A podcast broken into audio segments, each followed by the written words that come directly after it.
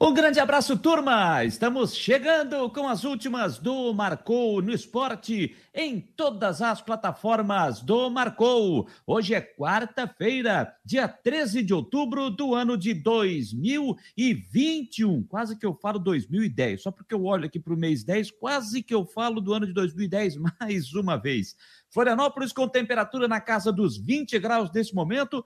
Antes de entrar no ar, dei uma espiada ali, estava uma leve garoa, pelo menos aqui na, no, nas, nas, mediações do bairro João Paulo, mas acho que agora já deu uma parada. Depois você pode dizer como é que está a situação aí em termos de clima no seu bairro, aonde você mora. E desde já, agradecendo a você que está conosco pelo nosso site, marconoesporte.com.br, se atualizando, lendo as nossas notícias, clicando no player e ouvindo a nossa programação 24 horas no ar para você que está conosco também nas demais plataformas, pelo YouTube, aonde você se inscreve, você vai deixar a sua opinião, vai fazer o seu comentário, deixar o seu joinha, também vai compartilhar todo o nosso, o nosso conteúdo e também vai. É acionar o sininho, vai, assinar, vai acionar as notificações para você ser avisado quando a gente estiver no ar aqui com as últimas do Marcou e também com o Marcou Debate da umas duas da tarde, em parceria com a Rádio Guarujá de Florianópolis e com os demais conteúdos, notícias do Havaí, informações do Figueirense,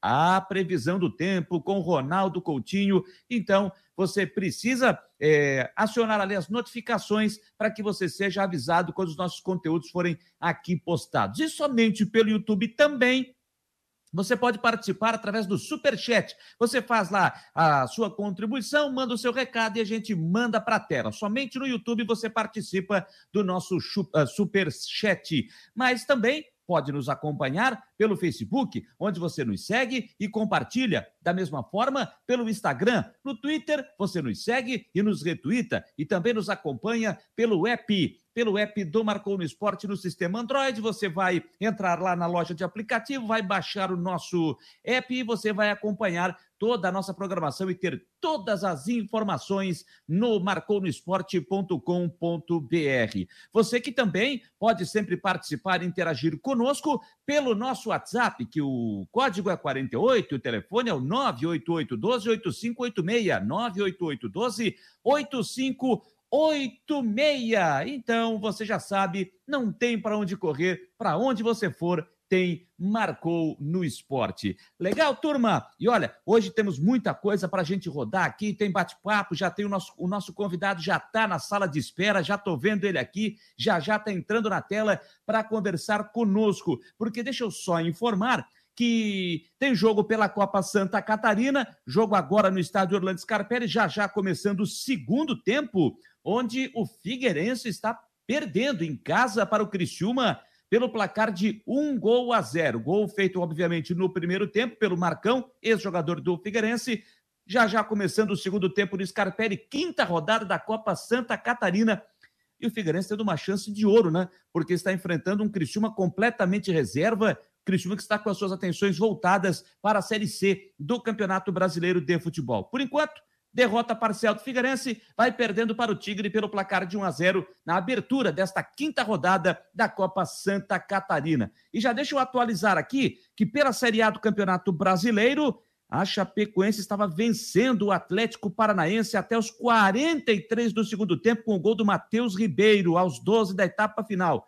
Mas o Christian acabou empatando para o time paranaense, jogo encerrado lá em Chapecó um para Chapecoense, um também para o Atlético Paranaense. Nos outros dois jogos da noite desta quarta-feira, daqui a pouco a gente fala tudo de uma forma mais completa. O Flamengo venceu mais uma, 3 a 1 para cima do Juventude e o Atlético Mineiro de virada derrotou o Santos lá no Mineirão pelo placar de 3 a 1 jogos da 26ª rodada da Série A do Campeonato Brasileiro, que tem um jogo em andamento agora lá em Fortaleza, no Castelão. Fortaleza e Grêmio jogam, jogo que começou às oito e meia da noite e o jogo está empatado, sem gol, zero para o Fortaleza, zero também para a equipe do Grêmio. Mas já já a gente vai atualizar e falar mais, trazer mais informações. Teve queda de técnico, já tem técnico anunciado no São Paulo. Ah, o Rogério Senna, o novo técnico do São Paulo. Daqui a pouco a gente traz mais informações sobre Rogério Senna de volta ao tricolor paulista segunda passagem dele como treinador do time lá do estádio do Morumbi. porque o nosso convidado já está aqui na tela e nós vamos, é, já está na nossa sala de espera, melhor dizendo, e vamos colocá-lo na tela. O torcedor aqui de Florianópolis conhece muito este profissional. Já trabalhou no Figueirense, já trabalhou no Havaí, aqui em Santa Catarina também já trabalhou na equipe do Concórdia e, claro, já rodou por outros clubes fora do estado de Santa Catarina. E agora vem fazendo um grande trabalho no comando técnico do Ercílio Luz, na Copa Santa Catarina. Quatro jogos, quatro vitórias, 100% de aproveitamento e o time já garantido na fase semifinal da competição, que dará vaga para a Copa do Brasil do ano que vem. Por isso, que é um prazer que eu tenho de colocar na tela aqui o tubaronense Raul Cabral. É com muito prazer, com muita satisfação, Raul, que eu tenho é, a oportunidade de mais uma vez conversar contigo. Já te entrevistei como técnico do Figueirense, já te entrevistei como técnico do Havaí, do Concórdia também, e agora a oportunidade de bater um papo contigo como técnico do Leão do Sul. O time da sua cidade, o Ercílio Luz. Raul, um grande abraço, boa noite, seja bem-vindo aqui nas últimas do Marcou. É, boa noite, Boa noite, os espectadores. É uma grande oportunidade de estar aqui com a gente, novamente encontrando, né, para a gente conversar. Como tu falou, a gente teve oportunidade em outras, outras situações, em outros clubes. Agora falar um pouco sobre o projeto aqui no Ercílio Luz. Pois é, primeiro de tudo, Raul, como é que é fazer uma grande campanha e, e trabalhar no time da sua cidade natal? É a primeira vez, né? É a primeira vez.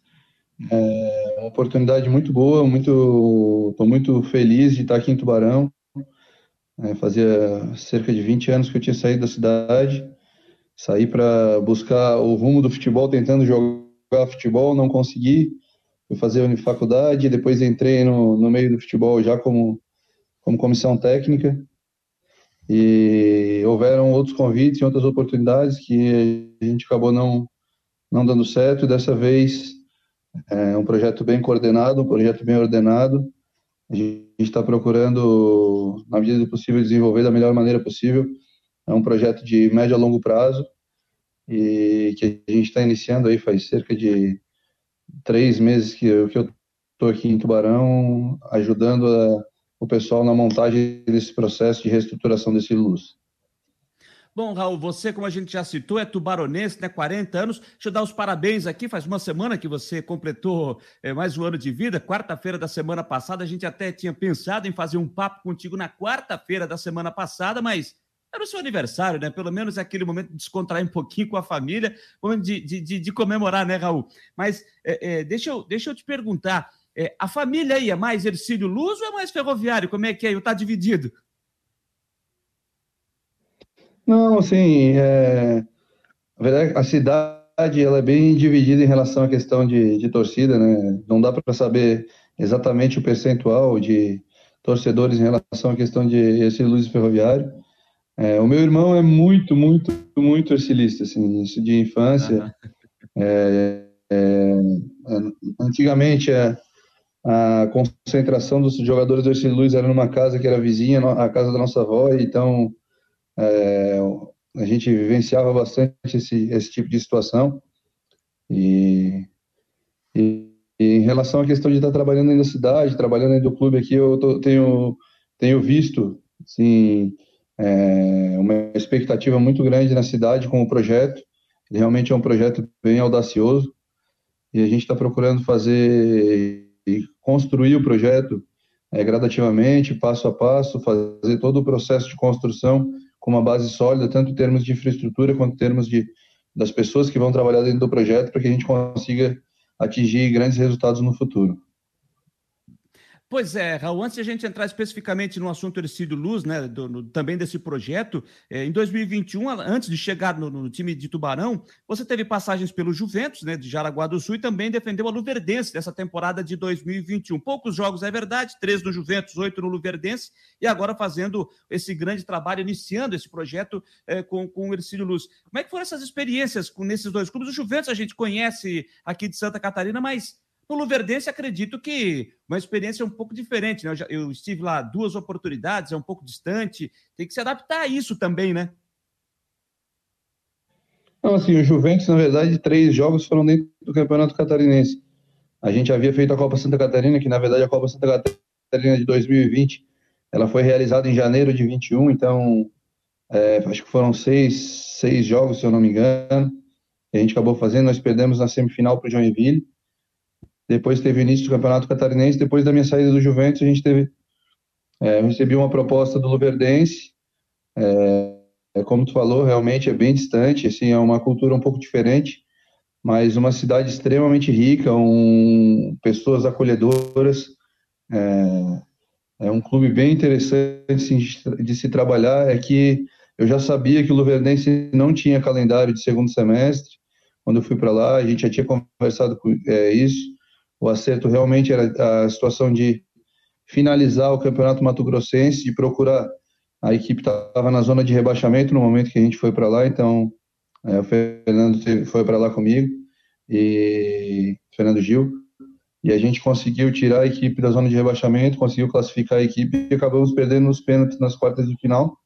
Mas eu creio que foi uma boa passagem, assim, a gente conheceu é, pessoas boas, conseguiu enfrentar atletas interessantes, conseguiu trabalhar com alguns atletas interessantes, alguns até a gente acabou trazendo para cá para trabalhar com a gente dentro do Estilo Luz.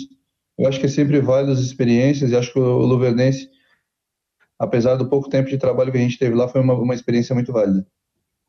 É, eu falei aqui da distância de Lucas do Rio Verde, né? Para quem não sabe, é uma cidade no interior lá do Mato Grosso, é uma cidade pequena, mas uma cidade muito rica.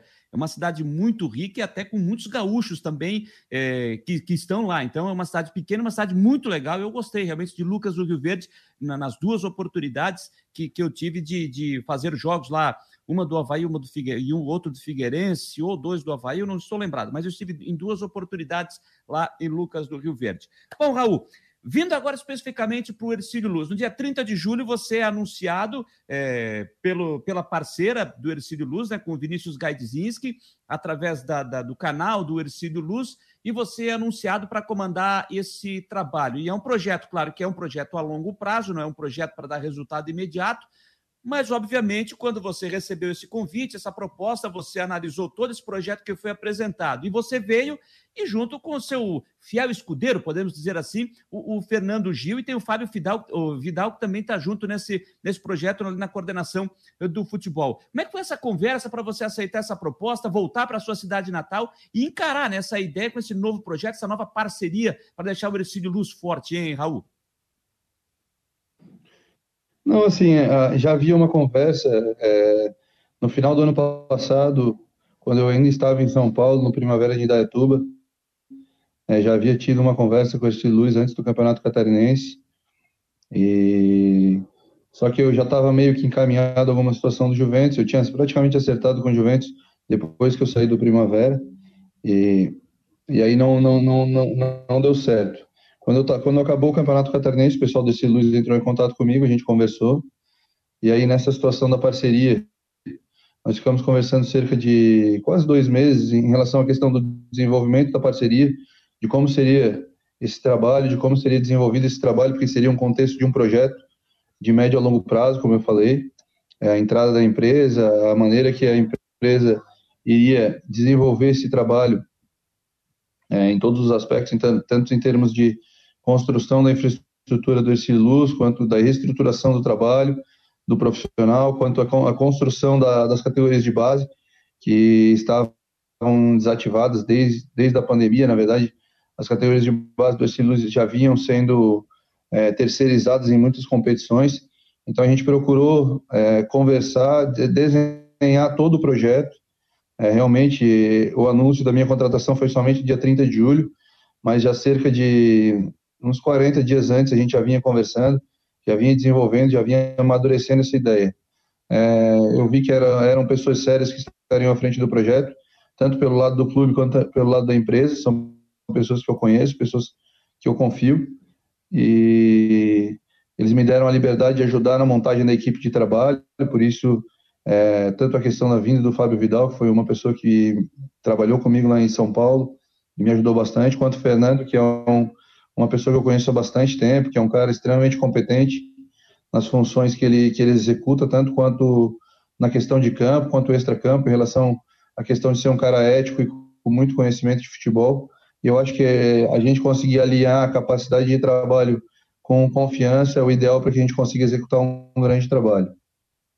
Por falar em confiança, Raul, né? Quando você chega num clube que tem uma empresa parceira, um novo projeto, é, você vê um clube que está construindo um novo estádio para o ano que vem, quem sabe, acho que até o final do ano que vem deve ficar pronto o, o estádio. Aí o, o Ercílio Luz não vai mais mandar os seus jogos no Aníbal Torres Costa, vai para um outro local. Eu até vi um projeto esses dias aí na internet. Vai ficar muito bacana esse novo estádio é, do Ercílio Luz. E com essa campanha que vem fazendo, uma campanha forte, colocando o Ercílio Luz nesse momento como um dos favoritos a ficar com o título da Copinha e assim até alcançar uma vaga da Copa do Brasil como é que você está sentindo o clima na cidade por parte do torcedor ercilista? A torcida está muito empolgada com isso? Eu vejo o torcedor realmente muito empolgado é, em relação à questão dos resultados. Realmente são, são resultados muito interessantes. Assim, é, é na verdade, a gente fez um planejamento para a Copa Santa Catarina com o objetivo de montagem de elenco pensando na questão do, do Campeonato Catarinense de 2022. Né? A gente tem, um, tem objetivos pré-determinados dentro, do, dentro da empresa, dentro do clube, que a gente precisa desenvolver. E a Copa Santa Catarina realmente, ela, a gente tem por, por, por ideia a montagem de um elenco pensando no Campeonato Catarinense. A gente sabe que é, é os resultados estão acontecendo, a gente sabe que o futebol ele, ele realmente é muito pautado em cima do resultado, a nossa ideia é realmente desenvolver um padrão de equipe, uma metodologia de trabalho, ter uma equipe organizada. Eu acho que os atletas compraram essa ideia e a gente está conseguindo desenvolver isso jogo a jogo. A equipe tem evoluído bastante. E eu acho que dentro daquilo que a gente tem pensado para o Campeonato Catarinense, eu acho que a Copa Santa Catarina realmente vai servir como uma base para estruturar realmente a equipe. E ano que vem a gente está com a equipe muito forte.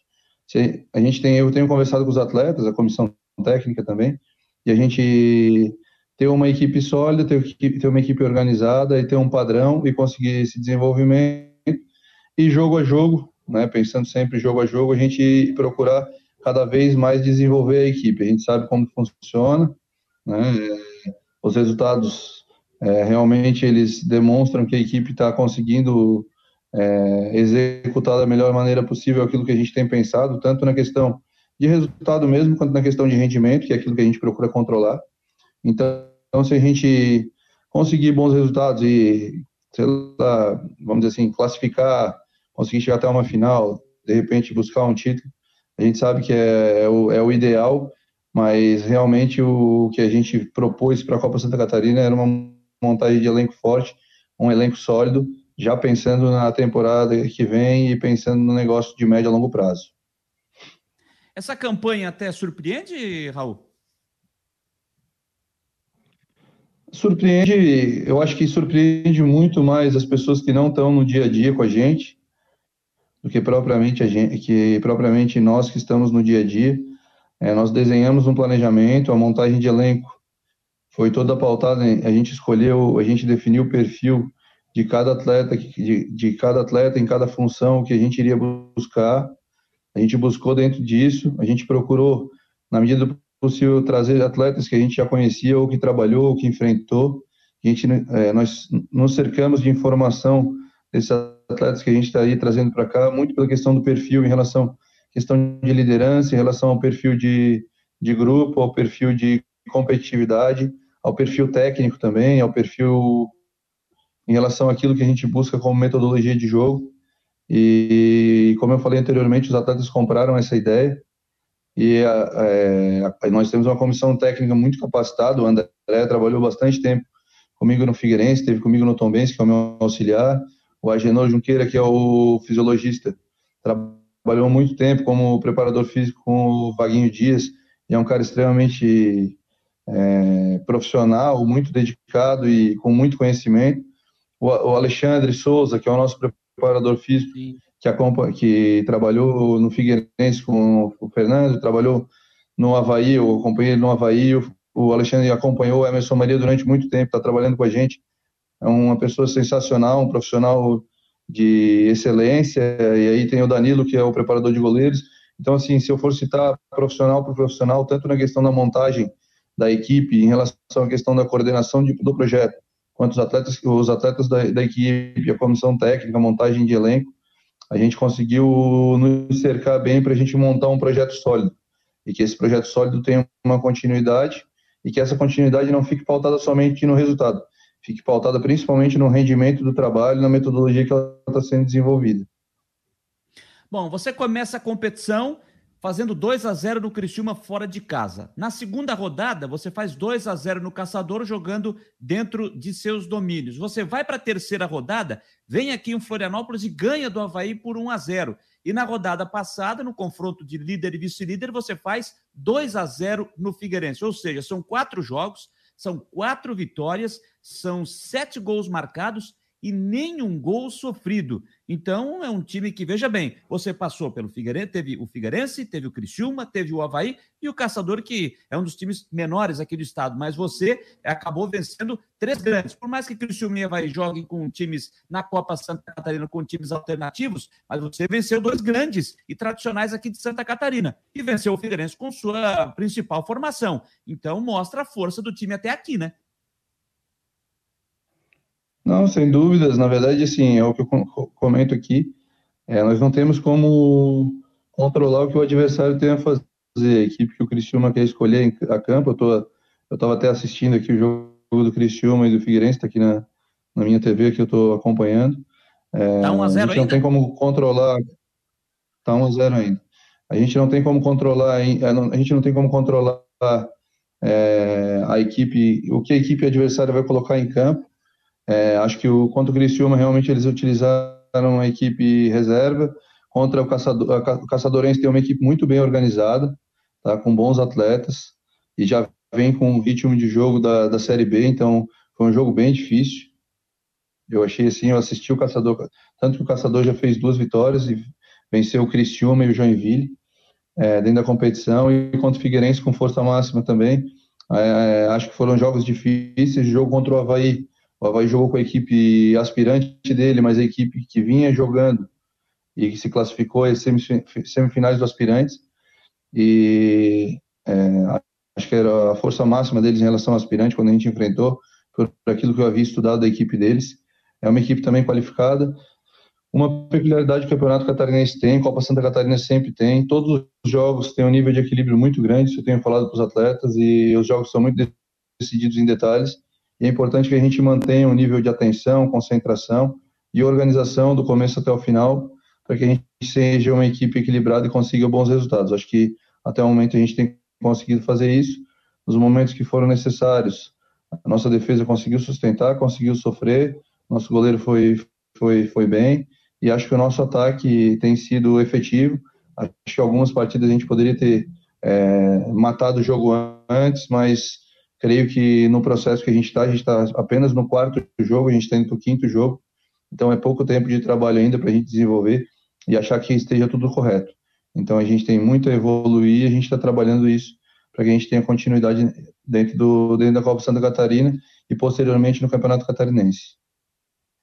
Bom, na rodada você joga no sábado lá em Itajaí contra o Marcílio Dias, depois na sequência você recebe o Joinville e fecha a primeira fase jogando fora de casa contra o Juventus. Pelas combinações, pelos confrontos, o Ercílio já está garantido na semifinal da Copa Santa Catarina. Eu sei que para chegar a uma decisão, chegar a um título, não dá para ficar escolhendo adversário, mas é, você teria uma, uma preferência de adversário para a próxima etapa, para a fase semifinal da Copinha? Não, na verdade acho que não. É como eu falei, o nível de equilíbrio dentro da competição aqui dentro do estado, ele é muito grande. É, nós temos três jogos agora contra três fortes equipes, equipes que já vêm montadas jogando, que jogaram o Campeonato Catarinense, que jogaram a Série D. É, o Marcílio Dias e o, Ju, e o Juventus acabaram ficando de fora da primeira fase da Série D, não, não se classificando por, por um ponto, coisa de gols é, o Joinville fez uma excelente campanha, acabou eliminado no, nas penalidades. Eu, eu, acompanhei os jogos. Então, nós vamos enfrentar três equipes bem organizadas, com bons treinadores, com equipes que já vêm com desenvolvimento. O Juventus, propriamente, eu conheço bastante a montagem do elenco que eu participei. Eles remoldaram algumas situações, mas muito em termos de reforçar a equipe. Então, eu vejo que a gente tem que pensar realmente jogo a jogo Pensar no próximo, que é o Marcelo Dias, que é uma equipe qualificada, fez bons jogos contra o Havaí, contra o Figueirense e contra o Joinville. Esses três jogos eu acompanhei do Marcelo Dias. E, e, eles têm uma equipe com qualificação e uma equipe bem organizada.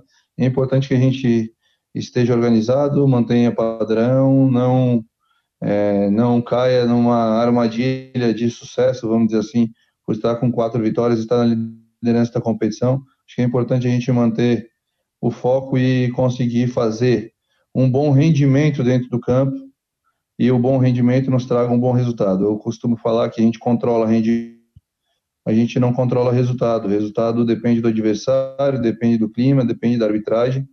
A gente pode controlar aquilo que a gente apresenta no campo. E eu acho que o mais importante é que a gente consiga apresentar um bom futebol e se esse bom futebol nos der um bom resultado é o ideal. É claro que para fazer uma campanha como essa, o conjunto ele é primordial, né, para fazer esses resultados. Mas dois jogadores têm chamado a atenção, eu tenho visto muitos torcedores falando isso, é, já vi torcedores de Havaí, de Figueirense de Chapecoense, de Joinville, falando, olha, são jogadores importantes e que podem ajudar esses clubes no ano que vem, no Catarinense, no Campeonato Brasileiro. Estou falando do Garratti e também do Vini Urbano. Principalmente o Garratti é o que eu mais é, é, vejo falar. Queria que, vocês falassem, que você falasse desses dois jogadores especificamente, Raul. O Garratti, ele é um, ele é um atleta que ele teve um, uma base de formação no Grêmio, é, jogou na base do Grêmio durante muito tempo, ele veio do futsal para o Grêmio. Ele é um atleta com uma qualidade técnica muito boa, um atleta que tem muita força. É, ele tem uma bola parada muito interessante, ele bate muito bem na bola, é, tem uma boa finalização de média e longa distância. Ele é um atleta que ele costumava jogar como um meia de ligação e ultimamente até no Campeonato Catarinense ele chegou a ser utilizado em alguns momentos como um, um, falso 9. É, ultimamente ele jogando como um, um 8, ali como um médio, ali um segundo volante. Já no caso do Renault, é, ele chegou a ser utilizado dessa maneira aqui no Ercílio Luz dentro do Campeonato Catarinense. Quando ele chegou aqui para treinar com a gente, nós começamos a utilizar ele nessa função como um 8, como um segundo volante de chegada, como um meia em alguns momentos e ele tem demonstrado uma capacidade de jogo muito interessante. Ele tem um passe muito bom, uma boa finalização. Como eu falei anteriormente, a bola parada. Eu acho que é importante ele consiga é, ter uma sequência de jogos, mantendo um nível de jogo é, alto, para que realmente ele se coloque, vamos dizer assim, no mercado dentro de uma situação interessante para ele futuramente, que seja interessante também é, um negócio para esse Luz. O Vinícius Urbano é um atacante canhoto, de, tem um biotipo muito interessante, ele é alto, ele é forte, ele tem, um, tem bom posicionamento, tem bom poder de finalização, é, ele precisa de alguns refinos técnicos em relação à questão de trabalho, alguns ajustes de posicionamento, algumas situações assim, que a gente tem procurado trabalhar no dia a dia com ele, conversar com ele, mas é, a Copa Santa, a Série B que ele fez pelo Carlos Renault, é, ela demonstra a capacidade dele de, de realmente de finalização, de terminação de jogada. Ele é um atleta extremamente comprometido, sim. A gente vê que o dia a dia dele é, é aquele atleta que quer aprender, ele o tempo inteiro ele está focado em querer executar e é um atleta extremamente comprometido com o todo. É uma situação que às vezes a gente vê acontecer, principalmente com camisa 9, às vezes ele pensar muito nele, querer só para ele, e o Vinícius ele demonstra ser um cara muito comprometido com o todo em relação a ajudar no sistema defensivo, ajudar na marcação. E, e ele tem um índice alto de é, assistências para finalização, assistências para gol. E isso tem demonstrado uma capacidade muito legal pra, dele de desenvolvimento para que ele se torne cada vez melhor um atleta de alto rendimento até para se precaver, o Ercílio, pelo que eu li, renovou com esses dois jogadores, né? Então eu te pergunto, vai dar para segurar esses atletas aí visando a temporada 2022? Todos os atletas nossos da Copa Santa Catarina, praticamente todos eles, eu acredito que todos, eu não tenho como te dar uma certeza, ele, todos eles é, têm um contrato, alguns têm um contrato um pouco mais longo, é, outros têm contrato pelo menos até o final do Campeonato Catarinense é uma situação que a gente havia feito pensando nesse segmento, nessa sequência de competição, para que a gente tenha uma base montada estruturada para que aquilo que eu falei anteriormente a gente consiga fazer um Campeonato Catarinense com um time bem sólido.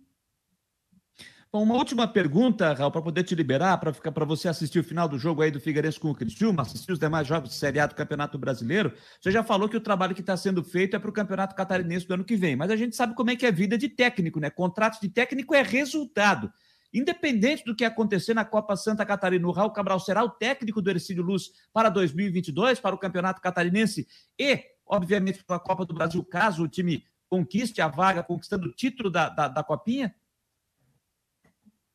O projeto aqui é um projeto de médio e longo prazo. Na verdade, quando eu vim, eu, quando eu vim para o Ercílio Luz, a gente fez um acerto e eu tenho um contrato até um pouco mais longo nós fizemos um acerto de, de eu ficar aqui pelo menos por dois anos, é, pensando na questão da montagem do projeto como um todo.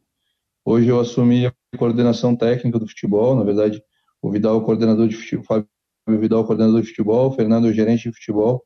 Eu fiquei na coordenação técnica, ajudando na questão do desenvolvimento da metodologia de trabalho para todo o clube, para todas as categorias. A gente já montou o sub-20 sub-17. A gente teve um pouco de problemas em relação à questão da montagem da base pelo curto período que a gente está dentro do clube e o curto período que a gente teria para iniciar as competições estaduais. Ainda esse ano a gente deve estar tá começando a montagem da equipe sub-15. Nós estamos estruturando o clube antes para posteriormente montar, então a gente está procurando estruturar a questão do alojamento, estruturar em relação à questão de campos de treinamento, para que a gente consiga receber bem esses atletas é, e a gente consiga dar uma, um suporte de trabalho. Então, eu, tô, eu Além da questão de técnico do profissional, estou dentro da coordenação técnica, ajudando e auxiliando o Fernando e o Fábio Vidal também nesse processo para que a gente consiga construir um estilo sólido, com uma metodologia bem desenvolvida e a gente consiga é, fazer com que o clube cresça com uma base sustentável. Legal. Raul Cabral, quero te agradecer demais nessa sua disponibilidade de nos atender aqui nas últimas do Marcou no Esporte, falar um pouco desse trabalho que você vem fazendo e muito bem nesse início de trabalho no Ercílio Luz, Quatro jogos, quatro vitórias, já está garantido aí na semifinal da Copinha. E te desejo sucesso nesse projeto, que o Ercílio consiga fazer uma grande campanha nessa competição, que 2022 seja também muito bom para o Leão do Sul. Sempre é bom ver a cidade de Tubarão ter times fortes brigando também, isso é bom para o estado de Santa Catarina. Então, te desejo todo o sucesso do mundo, a gente sabe da competência que você tem. Então, eu acho que você tem total capacidade de fazer um Ercílio Luz forte e seguir nesse novo projeto, com essa nova parceria que o Ercílio Luz está tendo daqui por diante. Agradeço a oportunidade, né? Como eu falo, acho que o trabalho desse Luz não é um trabalho, o meu trabalho somente, eu acho que é uma equipe de trabalho, como eu procurei citar alguns nomes, tem várias outras pessoas envolvidas dentro do projeto, o Vinícius Gaidzinski, que é quem capitaneia essa, situação, é, acho que com essa situação de capacidade e confiança de que a gente quis montar dentro do projeto e com o auxílio de todas as pessoas dentro do projeto, eu acredito que a gente vai conseguir realmente fazer o Ercílio forte. É, te agradeço pela oportunidade e fico à disposição de vocês quando vocês quiserem. A gente pode conversar mais à frente, tá bom? Um grande abraço. Grande abraço, Raul Cabral, agradecendo demais a participação do técnico do Ercílio Luso Tubaronense, Raul Cabral, no qual a gente agradece a disponibilidade de nos acompanhar e participar aqui nas últimas do Marcou no Esporte. Agradecendo também a Patrícia Morim, que é assessora de imprensa do Ercílio Luz, que arregaçou as mangas aí para poder conseguir um espacinho na agenda do Raul, para poder conversar conosco aqui nas últimas do Marcou. Então, um grande abraço a Patrícia Morim, também assessora de imprensa lá do Ercílio Luz. Olha, gente, como o Raul já estava na sala de espera aqui, nem deu tempo para cumprimentar o pessoal que está aqui, né, no nosso chat aqui eh, do, do, do, eh, do Marcou. Deixa eu dar o meu, o meu primeiro boa noite a todos vocês aqui. Vitor Valsec, hoje de microfone aberto, verdade, Vitor, hoje de microfone aberto. Eu não esqueci, seu Vitor Valsec, meu filho Vitor, lá em Criciúma. Alô, Tiago Roberto, boa noite, está conosco aqui também. Nosso grande parceiro Luciano Melo, o Rafael Manfro, o Gilson Carturano, é, lá de Brusque, disse que não entendeu meu desabafo hoje no, no, no, no, na, no Marcou Debate, até perguntou se eu fui ofendido por alguém aqui. Não, não, muito pelo contrário, sempre fui muito bem tratado aqui em Florianópolis e na Grande Florianópolis. E por onde eu passo, sempre muito bem tratado. Meu profundo carinho e respeito por todos aqui de Florianópolis, a Grande Florianópolis e eh, de todas as cidades de Santa Catarina, que por onde eu passei aí fazendo futebol, sempre fui muito bem tratado. Isso é uma outra situação, é um outro caso, mas aos poucos a vida vai mostrando. Alô, Eduardo Araújo Miller. Tá aqui dizendo boa vitória do Flamengo. É, venceu Juventude por 3 a 1 O Hélio Ricardo Silva, tô ligado, meu lindo. Prego, que beleza. Alô, Hélio Ricardo Silva. Rogério Silva Guimarães também tá aqui. Boa noite, amigo. O Gilson Carturano, de Brusque, está dizendo que o Figueirense é muito vergonhoso. Mesmo ganhando do Criciúma, é muito grave a situação alvinegra. O Figueirense está perdendo, né, para o Criciúma. Está perdendo por 1 a 0 pelo menos na última atualização aqui perdendo por 1 a 0 o jogo chegando a 30 minutos do segundo tempo. No estádio Orlando Scarpelli, o Figueirense perde por 1 a 0 para o time do Criciúma. O Valmir Silva também está por aqui, dando o seu boa noite. O Rafael Manfro tinha feito uma pergunta aqui, mas é para fazer ao Raul, mas ao longo de uma resposta o Raul acabou respondendo a pergunta do Rafael Manfro.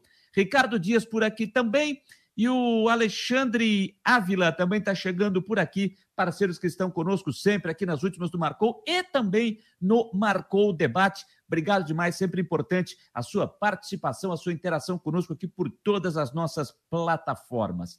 Deixa eu dar uma olhada aqui na, no meu roteiro, deixa eu ver o que, é que eu preciso dizer aqui, são 9h36. Ah, muito bem o seu Jâniter Decordes faz o roteiro, mas ele esquece o que ele escreve no roteiro. Então, eu tenho que atualizar a Copa Santa Catarina. Jogo em andamento da quinta rodada. Figueirense vai perdendo para o Criciúma por 1 a 0. É jogo único desse meio de semana. Nós teremos no sábado duas partidas às três da tarde. Joinville e Juventus lá na Arena Joinville. E em Itajaí, o Marcílio Dias recebe o Ercílio Luz, do técnico Raul Cabral, que acabou de conversar conosco. E no domingo, na ressacada, fechando a rodada, o Havaí recebe o Caçador e aí fecha a quinta rodada da Copa Santa Catarina. Na classificação, o Ercílio Luz é líder com 12 pontos, o Figueirense vem em segundo com 7, em terceiro, Caçador com 6. O Criciúma, com essa vitória parcial, está pulando para 6 e pegando a vaga do Marcílio Dias na quarta posição, só que o Marcílio Dias ainda vai jogar na rodada, vai jogar no próximo sábado.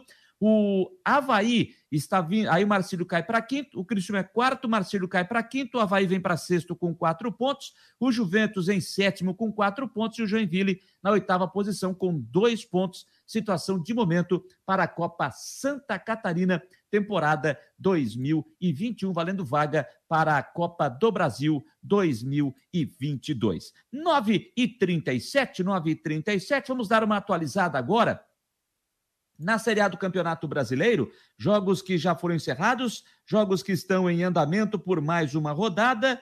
Deixa eu abrir aqui o meu aplicativo para que eu possa atualizar os jogos desta Série A do Campeonato Brasileiro. Jogo em andamento, Fortaleza 0, Grêmio também 0. Esse jogo começou às 8h30. Jogo que começou às nove da noite lá em São Paulo, Corinthians e Fluminense 0 a 0 Jogo que começou há instantes lá em Porto Alegre, Internacional e América Mineiro, que também empatam em 0 a 0 Lembrando que hoje já tivemos Flamengo 3, Juventude 1, Kennedy, Pedro e Andreas Pereira, um golaço de falta do Andreas Pereira aos 34 minutos, um golaço de falta. O gol do Kennedy, um passe de calcanhar do, do, do Pedro, que também foi espetacular. Então, 3 a 1 para o Flamengo e o William Matheus fez o único gol do Juventude. No Mineirão, o Atlético Mineiro derrotou o Santos por 3 a 1 O Raniel marcou para o Peixe, mas depois Nátio Fernandes, duas vezes, e Natan Silva, os gols do Galo Mineiro. O Nátio fez o primeiro, o Natan Silva o segundo e o Nátio marcou o terceiro. 3 a 1 para o Atlético Mineiro. E lá na Arena Chapecó, Chapecoense e Atlético Paranaense. A Chapecoense saiu na frente com o Matheus Ribeiro aos 12 do segundo tempo mas o Christian, aos 43, empatou para o Furacão Paranaense. Amanhã nós teremos a conclusão desta 26 rodada com duas partidas, São Paulo e Ceará, esse jogo às 7 horas da noite, e lá em Cuiabá, o Cuiabá recebe o Esporte Recife. Falando em Série A, continuando a destacar, a Série A informações importantes. O São Paulo anunciou hoje a saída do técnico argentino Hernan Crespo os maus resultados, né? Acabaram tirando o técnico argentino. A diretoria é, acabou encerrando o vínculo em comum acordo. Em comum acordo, isso veio na nota oficial do clube. Os resultados ruins recentes e a queda do desempenho no Brasileirão foram determinantes para a saída do argentino. A comissão técnica argentina, composta por Juan Branda, auxiliar técnico, Alejandro Corran, e Gustavo Sato, preparadores físicos, Gustavo eh, Nepote, preparador de goleiros, e Tobias Corran, o, o analista de desempenho, eles também deixaram o clube. Sob comando de Crespo, foram 53 partidas, 24 vitórias, 19 empates e 10 derrotas. Um aproveitamento de 57,23% né, do argentino. E o São Paulo não perdeu tempo e anunciou Rogério Ceni como novo técnico. Ele está de volta. Horas após a saída de Hernan Crespo, o ídolo São Paulino foi anunciado pelo clube para a sequência do Campeonato Brasileiro com contrato até dezembro do ano que vem. Ceni quer comandar o São Paulo já no jogo de amanhã, contra o Ceará pelo Campeonato Brasileiro no Morumbi, mas depende da sua regularização na CBF. O nome precisa ser publicado no BID da entidade. Ceni retorna ao comando técnico do tricolor após quatro anos. Em 2017, ele assumiu a equipe em seu primeiro trabalho como treinador. Após conquistar a Florida Cup, não conseguiu um bom desempenho com a equipe e foi demitido sete meses depois do início do trabalho. No comando de São Paulo, foram 35 jogos como treinador do clube, com 14 vitórias, 11 empates e 10 derrotas, um aproveitamento de 50% do técnico Rogério Ceni, que retorna ao time do São Paulo Futebol Clube. Rogério Ceni e o Rafael Manfro, eu ia olhar agora, e o Rafael Manfro já me deu uma ajuda aqui. Eu ia para o site da CBF para olhar o bid, e o Rafael Manfro já me ajuda aqui, já saiu no bid. Então o Rogério Ceni já deve comandar o São Paulo amanhã no jogo lá no estádio do Morumbi, no jogo contra o Ceará, jogo desta 26 rodada da Série A do Campeonato Brasileiro de Futebol. 9 horas 41 minutos, 9 e 41. Dei aquela atualizada na Série A, informações importantes envolvendo esta competição. Agora é hora daquela pausa, aquela quebra, aquele break no esporte, mas não na informação, porque agora é hora da previsão do tempo, como será o tempo nesta quinta-feira, uma semana bem mais curta, bem mais rápida, o fim de semana já está batendo na porta, depois do feriadão. E o homem do tempo, Ronaldo Coutinho, para Imobiliária Steinhaus, está chegando para trazer a previsão do tempo. Alô, Ronaldo Coutinho. Boa noite a todos que nos acompanham no Marcou no Esporte. Acessem o site, tem os diversos colunistas, eu estou lá, tem os nossos vídeos, patrocinado pela Steinhaus Jurerê Internacional. Quem quer ver sobre aluguel, venda de imóveis, tudo relacionado à parte imobiliária, Steinhaus em Jurerê Internacional. E vamos ao nosso tempinho. Na imagem satélite diminuiu um pouco a nebulosidade agora de tarde na região da capital, chegou até aberturas de sol no estado como um todo também deu uma melhorada e já começa a avançar instabilidades aqui do interior do Rio Grande do Sul. Isso a gente percebe nessa imagem aqui, ó. Começa a ter áreas de chuva e trovada aqui no oeste, sudoeste e oeste do Rio Grande do Sul. Ela vai começar a avançar e depois vai se espalhar pelo estado. Hoje tivemos na capital máximas aí de 24 a 26 graus. No estado ficou entre 6 e 7 em Bom Jardim e 33 e 8 em Itapiranga.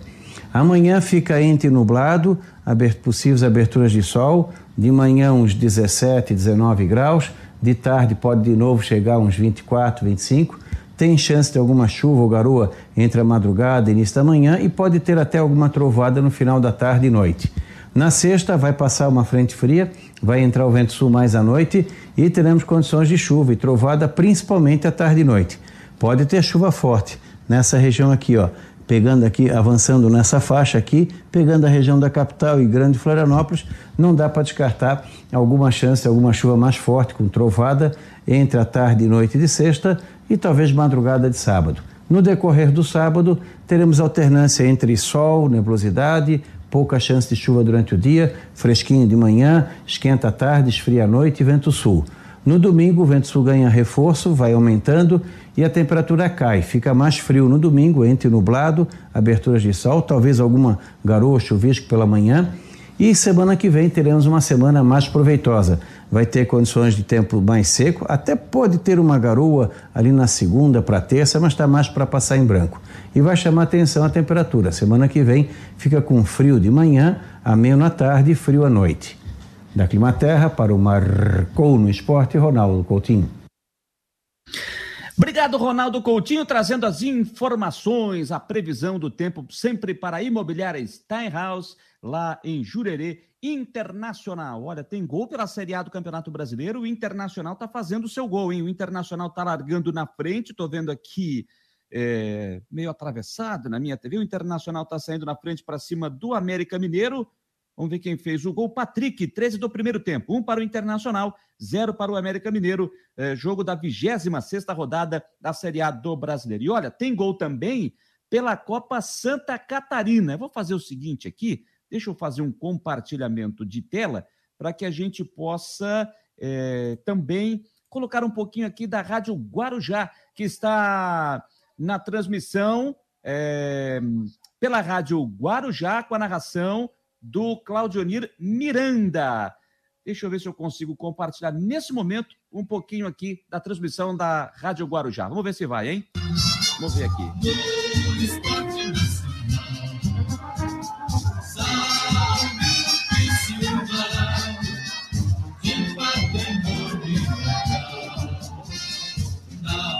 Tristeza não tem fim, felicidade sim.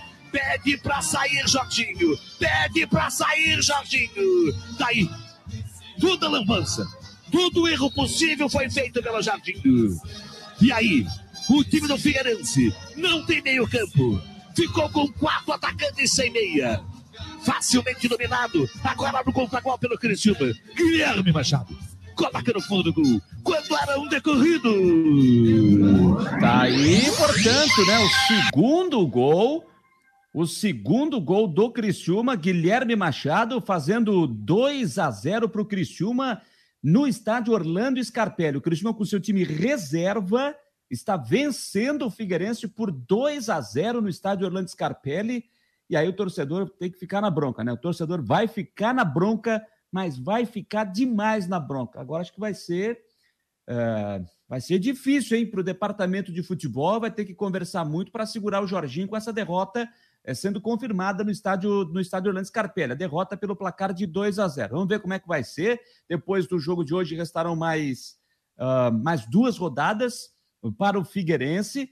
Né, na Copa Santa Catarina na primeira fase, depois do jogo de hoje contra o Criciúma. Deixa eu até abrir aqui para atualizar. É, o Figueirense vai jogar no domingo lá em Caçador, jogo às três horas da tarde. Depois tem o clássico no Scarpelli com o Havaí no dia 27, uma quarta-feira, 8 horas da noite. Então a vida do Figueirense vai se complicando com essa derrota parcial eh, para o Criciúma por 2 a 0 no estádio Orlando Scarpelli. Está complicada a vida do Alvinegro, que já perdeu para o Ercílio Luz no final de semana pelo placar de dois gols a zero. Mas já já a gente fala mais sobre isso, porque agora, para a gente dar sequência nas informações aqui nas últimas do Marcou, hora de a gente destacar as notícias do Havaí, que joga no sábado às nove da noite contra o Confiança, lá em Aracaju. Mas como será que estão esses preparativos para o compromisso? O Christian Delois Santos está chegando para trazer as informações do Leão da Ilha. Fala, meus queridos amiguinhos, hoje estamos aqui no estádio Orlando Scarpelli, daqui a pouco tem bola rolando, estarei na transmissão da Rádio Som Maior de Criciúma. E vamos falar do, do Havaí. O Havaí, semana de preparação, o time treinou hoje pela manhã, volta aos treinos amanhã cedo. Sexta-feira treino e voo às 10 horas da manhã. Aí parte para Sergipe, sabe que enfrenta confiança somente no sábado às 9 horas da noite, encerrando a rodada da Série B. O Leão, que já se. Já tem informação, todo mundo sabe, Bruno Silva está fora, foi expulso. O Wesley recebeu o terceiro cartão amarelo, também está de fora dessa partida. E o Renato por lesão, é o único desfalque. É, pelo menos as informações que eu levantei, só o Renato está fora por lesão, o restante do time toda à disposição. E ainda com os retornos do Marcos Serrato e também o Getúlio, jogadores que voltam aí após ficarem de fora. É, o Getúlio por lesão, o Marcos Serrato testou positivo para a Covid, ficou naquele isolamento de 10 dias, então retorna a ficar à disposição. Então era isso, né? Provável Havaí para a gente citar aí o Gledson ao goleiro, Edilson na direita, dupla de zaga com o Betão alemão, Diego Renan na esquerda. Meio campo, Jean Kleber, Marcos Serrato e Lourenço. O ataque de Vinícius Leite, Copete, e aí entra Jonathan ou Getúlio. Era isso, informações do Leão, repórter Christian de Los Santos. Um abraço, gente! Grande abraço, Cristian de Los Santos. Obviamente, fez essa, essa, esse boletim um pouco mais cedo. Ele está trabalhando para a Rádio Som Maior de Criciúma, agora à noite lá no estádio Orlando Scarpelli. E, obviamente, ele fez isso antes da bola rolar. Antes de eu continuar com as informações do Havaí, deixa eu trazer a informação. O Figueirense desconta. Paolo, garoto Paolo, 41 minutos do segundo tempo, desconta para o Figueirense no estádio Orlando Scarpelli. Um para o Figueirense, dois para o Criciúma. Quinta rodada da Copa Santa Catarina. Bom, Voltando a falar do Havaí, que tem esse compromisso contra o Confiança, o time está tendo a semana toda, aí, a semana cheia de trabalho, depois de ter uma sequência de cinco jogos, praticamente em intervalos curtíssimos. Né, de um jogo para o outro. E o lateral direito, Edilson, fala da importância de ter a semana cheia de trabalho. Acho que é a semana importante que chega na reta final agora, é, faltam poucos jogos, é, todos os jogos muito difíceis, umas equipes ali brigando na, na zona de baixo, é, querendo se escapar e, e outras pensando em entrar no G4 ou se confirmar no G4, que é o nosso caso. Então, é, acho que foi bom essa semana de, de recuperação também. A gente vinha de vários jogos desgastantes e tá dando para trabalhar um pouquinho mais e para recuperar. Acho que é importante para essa sequência agora que a gente vai ter. Esse confronto com confiança no próximo sábado, que, que tu imagina? Eu vi, eu acho que um, um, ou dois jogos deles agora na, na, reta final, uma equipe que vem crescendo bastante, uma equipe boa, é, eu vejo um meio campo deles bem forte na marcação, então a gente espera um jogo muito difícil, ainda mais jogando na casa deles. Porém, nossa equipe é experiente e também sabe lidar com qualquer tipo de situação e a gente tem certeza que vai ser um grande jogo e a gente espera sair com a vitória. Olhar para frente e ver o acesso tão próximo, como controlar a ansiedade para chegar lá? É, tem que ter a tranquilidade de saber que, é, mesmo sabendo que a gente tem uma, uma grande oportunidade de, de repente conseguir esse acesso, ter a tranquilidade, a sabedoria e a humildade de de trabalhar jogo a jogo, é, não pensar só lá na frente, é, você conquistar os pontos ponto a ponto, para que no final as coisas dê certo e se encaminhem do jeito que a gente imagina e pensa. Aí a palavra do lateral direito Edilson, jogador do Havaí, o Havaí que viaja, como já informou o Christian, no final da manhã de sexta-feira para o jogo lá em Aracaju, no sábado, às nove horas da noite. Bom, o adversário, o Confiança, vive uma situação bem delicada no campeonato, né? O time está na zona do rebaixamento, está na 19 colocação com 25 pontos, mas vem de uma vitória fora de casa em cima do Vitória por 1 a 0 na última rodada. Vitória que também está na zona do rebaixamento, é o 18º com 29 pontos conquistados. E o goleiro Rafael Santos foi uma peça importante para garantir este resultado, essa vitória conquistada lá em Salvador. E ele fala da sua atuação, da importante vitória que o time conquistou lá em Salvador e também da importância que será para o time uma vitória diante do Havaí. É, primeiramente feliz, né, é, por poder fazer uma, uma boa partida contra o Vitória, individual, é, o grupo todo merecia muito essa vitória. É, então a gente fica feliz em poder ajudar o Confiança mais uma vez somar três pontos, que é importantíssimo para a gente. E agora, como você disse, é um jogo muito importante, um jogo onde a gente busca o nosso principal objetivo dentro dessa competição, que é ganhar dois jogos seguidos. Então, a gente espera que o nosso, nosso torcedor possa é, chegar lá, apoiar a gente o jogo todo, como foi nos outros jogos em casa também, até contra o Vasco mesmo, onde o torcedor entendeu toda a nossa entrega dentro de campo para tentar buscar o resultado. A gente espera que contra o Havaí a gente consiga esse resultado tão é, positivo quanto nosso, nosso torcedor espera. Rafael, confiança precisa de resultados e resultados. Vitórias e mais vitórias. Dentro da competição para uma provável manutenção na Série B do futebol brasileiro do próximo ano. Mas também tem que ter cautela. A gente observou que você, algumas das vezes, vem sendo exigido e muito dentro da partida. Isso precisa um pouco mais de cautela, mais tranquilidade no momento das definições, no momento do toque de passe, na busca pelo resultado. É por aí que a coisa deve andar, meu caro Rafael. Um abraço. É, então, a gente precisa dos resultados, né? E quando um time precisa muito do resultado, como Confiança está precisando, é normal a gente se expor um pouco mais. Eu acho que, como a gente tem lutado todo o tempo e não pode cometer erros, é, nos jogos, nossa, nossa gordura de erros está mínima, está praticamente zero. Então é normal que o time tenta se expor um pouco mais para conseguir as vitórias e é normal que o goleiro acaba sendo exigido em contra-ataques, assim como foi contra o Vitória, é, assim como foi contra o, Curitiba até a gente fazer o gol que a gente precisava é, é, do resultado. Então, assim, todos os jogos o Confiança tendo que entrar para vencer os jogos, não está dando para entrar mais é, para esperar o que vai acontecer nas partidas. Então, assim, essa cautela que a gente, que você está falando, o Adel, é uma cautela que a gente não pode ter mais na Série B.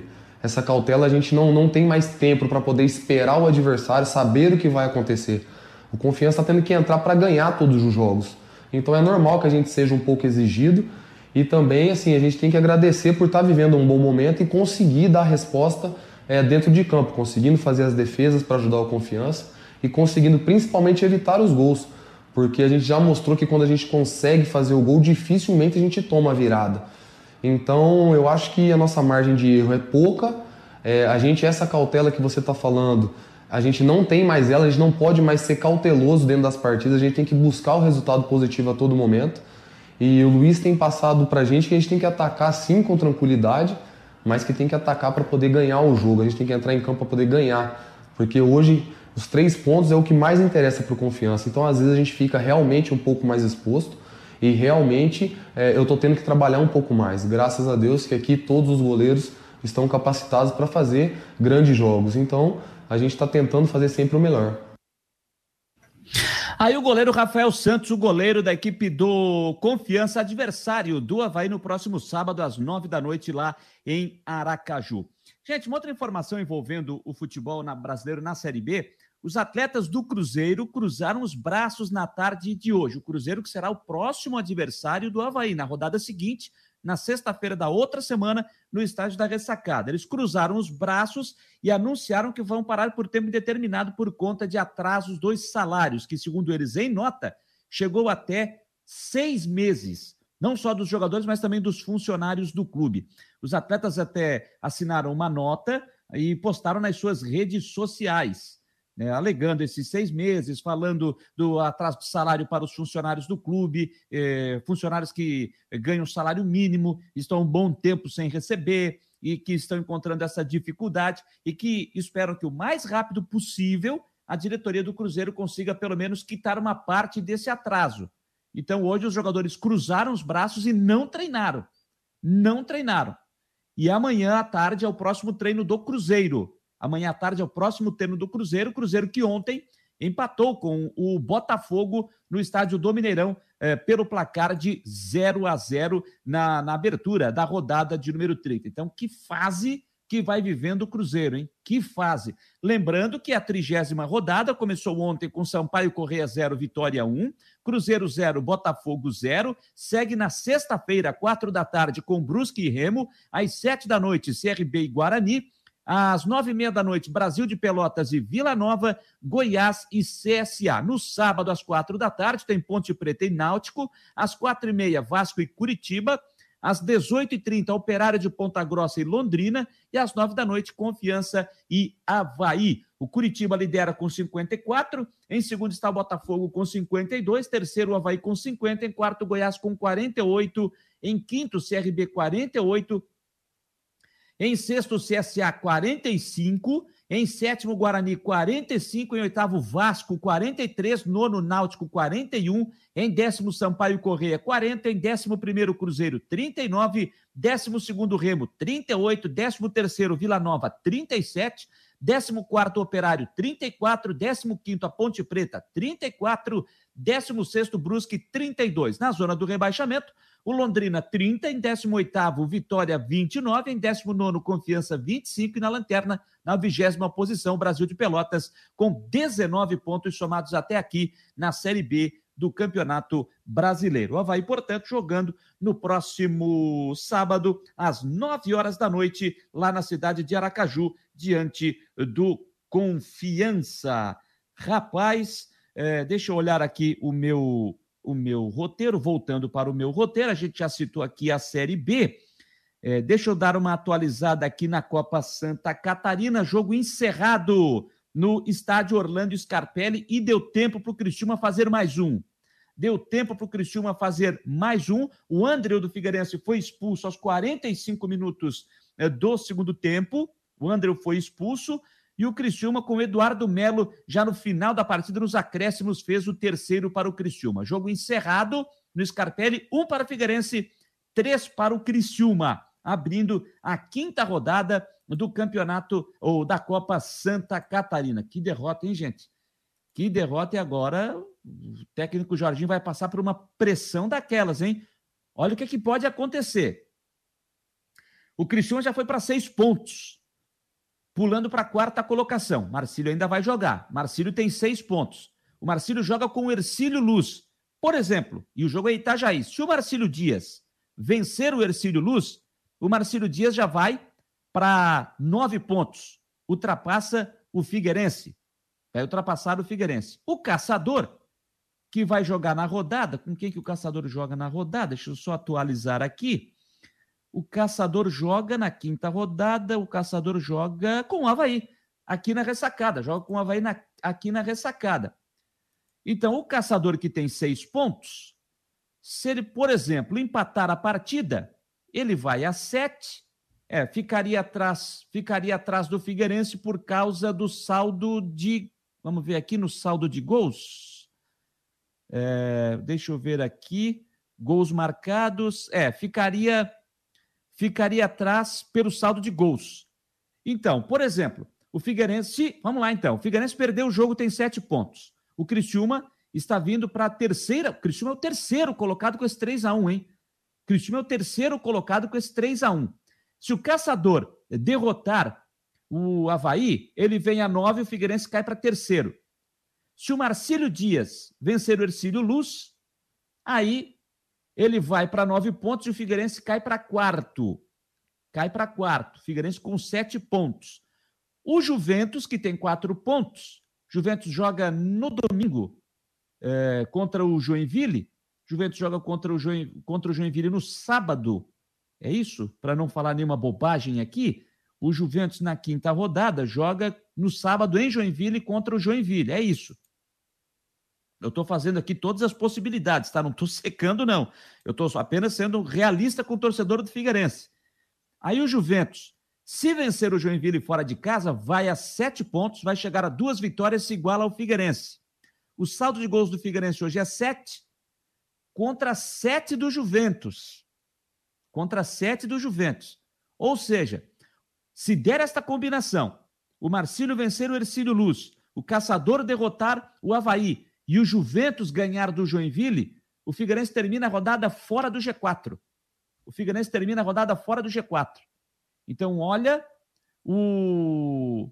Deixa eu ver se eu tô. Deixa eu ver se é isso mesmo. Deixa eu ver se é isso. Não, não, não. Desculpa, desculpa. Eu olhei aqui o eu olhei aqui o gol sofrido, desculpem, desculpem aqui. Vou fazer uma correção. O Figueirense tem saldo zero e o Juventus tem saldo menos dois.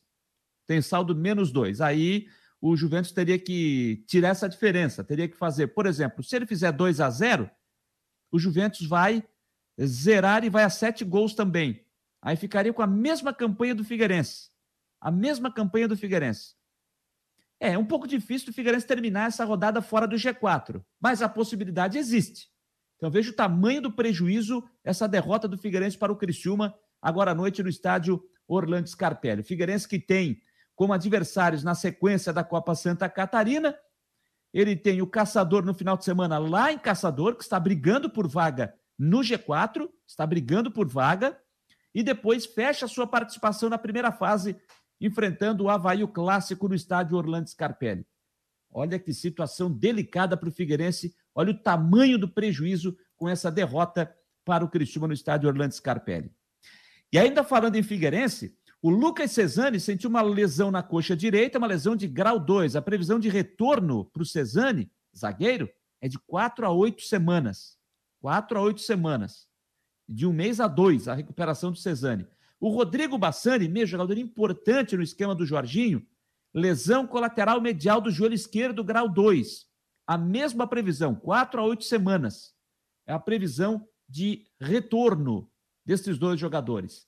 Então, o Jorginho, apesar de. A, a, com todos os problemas que já tem, jogadores que saíram, que, que jogaram a Série C, jogadores importantes lesionados também, isso prejudica muito. Eu até falei hoje no Marcou Debate. Fica difícil, em alguns momentos, você fazer uma cobrança mais forte em cima do Jorginho por falta de atletas. Mas o Jorginho também precisa colaborar. Eu não vou fazer aqui, estou dizendo aqui de outros jogos, eu não posso fazer nenhuma análise do Figueirense do jogo de hoje porque eu não vi a partida. Não posso falar absolutamente nada do jogo de hoje do Figueirense, porque eu não vi a partida. Então eu não posso falar absolutamente nada. Mas nada mesmo, né? Nada mesmo. Porque eu não vi o jogo. Então não posso é, não posso chegar aqui e, e, e, ficar e ficar falando qualquer coisa, fazer qualquer tipo de análise. Só posso falar pelo resultado que é péssimo, é muito ruim para o Figueirense nesse momento na sua na sua luta, no seu objetivo de chegar à semifinal e brigar por título da Copa Santa Catarina para tentar uma vaga para a Copa do Brasil do ano que vem. É, gente, está bem complicado. 10 e 5, 10 e 5, a gente já passou um pouquinho do horário, mas não tem problema. A gente precisa falar ainda de eliminatórias da Copa do Mundo. O Brasil joga amanhã às nove e meia da noite contra o Uruguai, lá em Manaus. E o volante Fabinho foi quem passou pela entrevista coletiva lá na CBF hoje. E o jogador comentou da sequência de jogos na titularidade que ele está tendo. Já foi titular nos dois últimos jogos, contra a Venezuela e Colômbia, e pode ter essa oportunidade também no jogo de amanhã. E ele fala dessa importância. É algo novo para mim aqui na seleção, ter uma sequência de, de dois jogos que, que eu já tive, podendo ser três jogos agora contra o Uruguai. É, isso é muito importante para mim. É, eu sempre trabalho para estar tá aqui na seleção, para ajudar, para estar tá disponível para o treinador. É, nessa vez eu fui escolhido como a primeira opção. Então, é, para mim é, é muito bom, fico feliz. Sempre vou dar meu máximo dentro de campo, sempre vou procurar ajudar e evoluir, é, jogar cada vez mais é, da maneira que a, que a seleção precisa. Então, é, foram dois jogos é, difíceis fora de casa. Agora vamos jogar é, aqui no Brasil com, com a nossa torcida, com o apoio da nossa torcida, que, que vai ser algo é, importante para nós num jogo difícil que será contra o Uruguai. Então, é individualmente, é, como eu já disse, vou continuar é, dando o meu melhor, é, é, tentando sempre jogar bem para ajudar a seleção brasileira. Próxima pergunta, Guilherme Pereira, TV Globo. Fabinho, eu queria saber como que está sendo como é a conversa entre vocês, jogadores, do Tite com vocês, em momentos como esse, quando o futebol da seleção vem sendo muito questionado, vem sendo muito debatido, que a qualidade poderia ser melhor, apesar dos, dos números excelentes. Enfim, como que vocês é, conversam, enxergam, tentam mudar essa situação e o que o Tite passa para vocês? Ah, cara, às vezes é para nós jogadores, nós dentro de campo temos uma visão diferente do que, do que vocês têm. É, do jogo contra a Colômbia, que eu posso dizer, é, a, da minha perspectiva, eu creio que a, que a equipe jogou bem, é, principalmente ali no primeiro tempo, foi onde nós conseguimos criar um pouco mais, encontrar um pouco mais de espaço, assim, no, dentro da, da defesa colombiana. É, não conseguimos fazer o gol e depois no segundo tempo eles voltaram um pouco mais forte, um pouco é, mais confiante e defensivamente a nossa equipe teve muito bem. É, não é fácil jogar lá em Barranquilla é, contra a Colômbia, mas é um, um, claro que nós queríamos a vitória, mas um empate é, também não é não é um resultado mal. E claro, como nós somos a seleção brasileira, nós sempre queremos melhorar, queremos jogar bem, é, queremos vencer e convencer também. É, os, como você disse, os números da seleção são muito bons. É, nós tivemos a parte do empate contra a Colômbia, nós só temos vitória, mas é, sempre pensando em evoluir, sempre pensando em jogar bem. É, nós não, como eu já disse, nós não só queremos só vencer, queremos jogar bem e, e mostrar porque nós vencemos os jogos. José Alberto Andrade, Rádio Gaúcha. Boa tarde, Fabinho. Dentro dessa ideia de querer jogar bem. Eu tenho a impressão que vocês têm a certeza de que o jogar bem agora dá mais solidez para chegar na, é, na Copa do Mundo. Vocês já diagnosticaram é, algumas coisas que precisam ainda acontecer, mesmo com a campanha maravilhosa que o Brasil tem, algumas coisas que precisam acontecer para que o time encaixe melhor e tenha esse desempenho melhor, capaz de aí superar europeus, países qualquer lugar que possam vir no Mundial? Ah, agora pensar assim num, num, confronto assim com, com uma seleção europeia assim é até um pouco difícil porque nós sempre jogamos aqui na, na América do Sul contra esses adversários então nós temos que focar assim nesses jogos pensando em jogar bem assim contra esses adversários E a, seleção vem numa sequência assim muito boa. Eu acho que coisas assim que podem agregar são sempre jogadores novos que, que chegam e, e jogam bem, que é o caso do Rafinha, do, do Anthony, que nessa seleção é, entraram e, e mostraram muito bom futebol. Depois, a nossa ideia de jogar é, é sempre a mesma. É, o pessoal que vem aqui há um bom tempo já conhece bem a, a ideia que o Tite quer para a nossa equipe é, quer jogar um bom futebol, ter uma boa saída de bola, assim, e, e depois lá na frente dar, o espaço e a criatividade que nossos jogadores necessitam. E eu acho que na maioria das vezes é isso é isso é bem feito por nós. É, eu acho que, claro, nós não podemos focar só em resultado, mas os resultados mostram que, que isso tem, tem dado certo. E, claro, nem sempre você vai conseguir jogar bem, às vezes você vai conseguir o resultado sem jogar bem, mas eu acho que no nosso caso, a maioria das vezes nós conseguimos é, impor o jogo que, que, é, que é pedido pelo nosso treinador. Aí o volante Fabinho, que passou pela entrevista coletiva lá em Manaus. A seleção brasileira joga amanhã em mais uma rodada, rodada de número 12 das eliminatórias. Jogos de amanhã, 5 da tarde, Bolívia e Paraguai. Às 18 horas, Colômbia e Equador. Às 8 e meia da noite, Argentina e Peru. Às 9, Chile, Chile e Venezuela. E às 9 e meia, Brasil e Uruguai, lá na Arena da Amazônia na cidade de Manaus. O Brasil é líder com 28, a Argentina está em segundo com 22, o Equador em terceiro com 16, o Uruguai em quarto com 16, a Colômbia em quinto com 15, sexto Paraguai 12, em sétimo Peru 11, em oitavo Chile 10, em nono a Bolívia 9 e na lanterna a Venezuela com sete pontos ganhos. É a atual classificação das eliminatórias sul-americanas para o Mundial do Catar do ano que vem. 10 e 11, eu falei aqui né, há pouco sobre a questão do jogo do Figueirense pela Copa Santa Catarina, disse que não posso fazer qualquer análise porque eu não vi o, não vi o jogo. O Mário Malagoli, que é torcedor do Figueirense, está dizendo o seguinte aqui, ó. É, o, o Figueirense, o juiz deu cinco minutos de acréscimo, depois deu mais três minutos. É, onde é que está aqui? É, ele disse que ficou triste, mas fazer o quê? É, cadê, cadê, cadê aqui, rapaz? Cadê aqui? O Kleber Melo disse que não vão para a Copa do Brasil do ano que vem, não, hein? É o que diz o Kleber Melo. É, deixa eu ver aqui.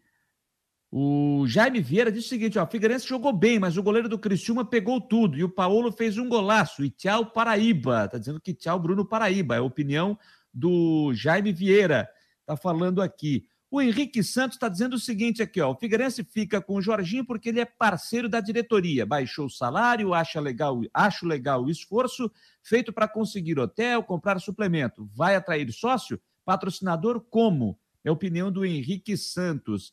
E o, é, o Rafael Manfro disse: amigo meu acabou de mandar. Esta Copa Santa Catarina deveria ter retorno. É muito pequena para a gente se divertir. É o que está dizendo o Rafael Manfro. Olha, muito legal, gente, a sua parceria com você, a sua parceria comigo aqui em todas as noites, sempre das nove às dez, é, na, na, nas últimas do Marcou no Esporte. Para a gente fechar aqui, Duas informações, antes de eu atualizar aqui os, os jogos da Série A, uma informação que foi está no site da Rádio Itatiaia, de Belo Horizonte. A manchete diz o seguinte: Flamengo turbina adversários do Atlético na reta final do Campeonato Brasileiro. Rivais do Galo receberam oferta de mala branca para tirarem pontos do time comandado pelo Cuca. A matéria diz o seguinte: o Flamengo está turbinando adversários do Atlético na reta final da disputa do Brasileiro. A Itatiaia apurou que o rubro-negro está pagando mala branca para rivais do Galo para incentivar os jogadores e tirar pontos do time do Atlético Mineiro. O bicho pago pelo Flamengo para a Chapecoense na partida contra o Galo variaria de 400 mil a 500 mil reais. O jogo terminou empatado em 2 a 2. O Flamengo também teria oferecido vantagem ao Santos para o jogo desta quarta-feira contra o Galo. Mas então ninguém vai receber porque o Santos perdeu por 3 a 1. No Campeonato Brasileiro do ano passado, que o Flamengo sagrou-se campeão, a oferta de mala branca também já teria ocorrido na reta final do torneio, quando o Rubro Negro disputava o título com o Atlético Internacional. As informações do repórter Emerson Pansieri, da Rádio Itatiaia, repórter muito bem informado.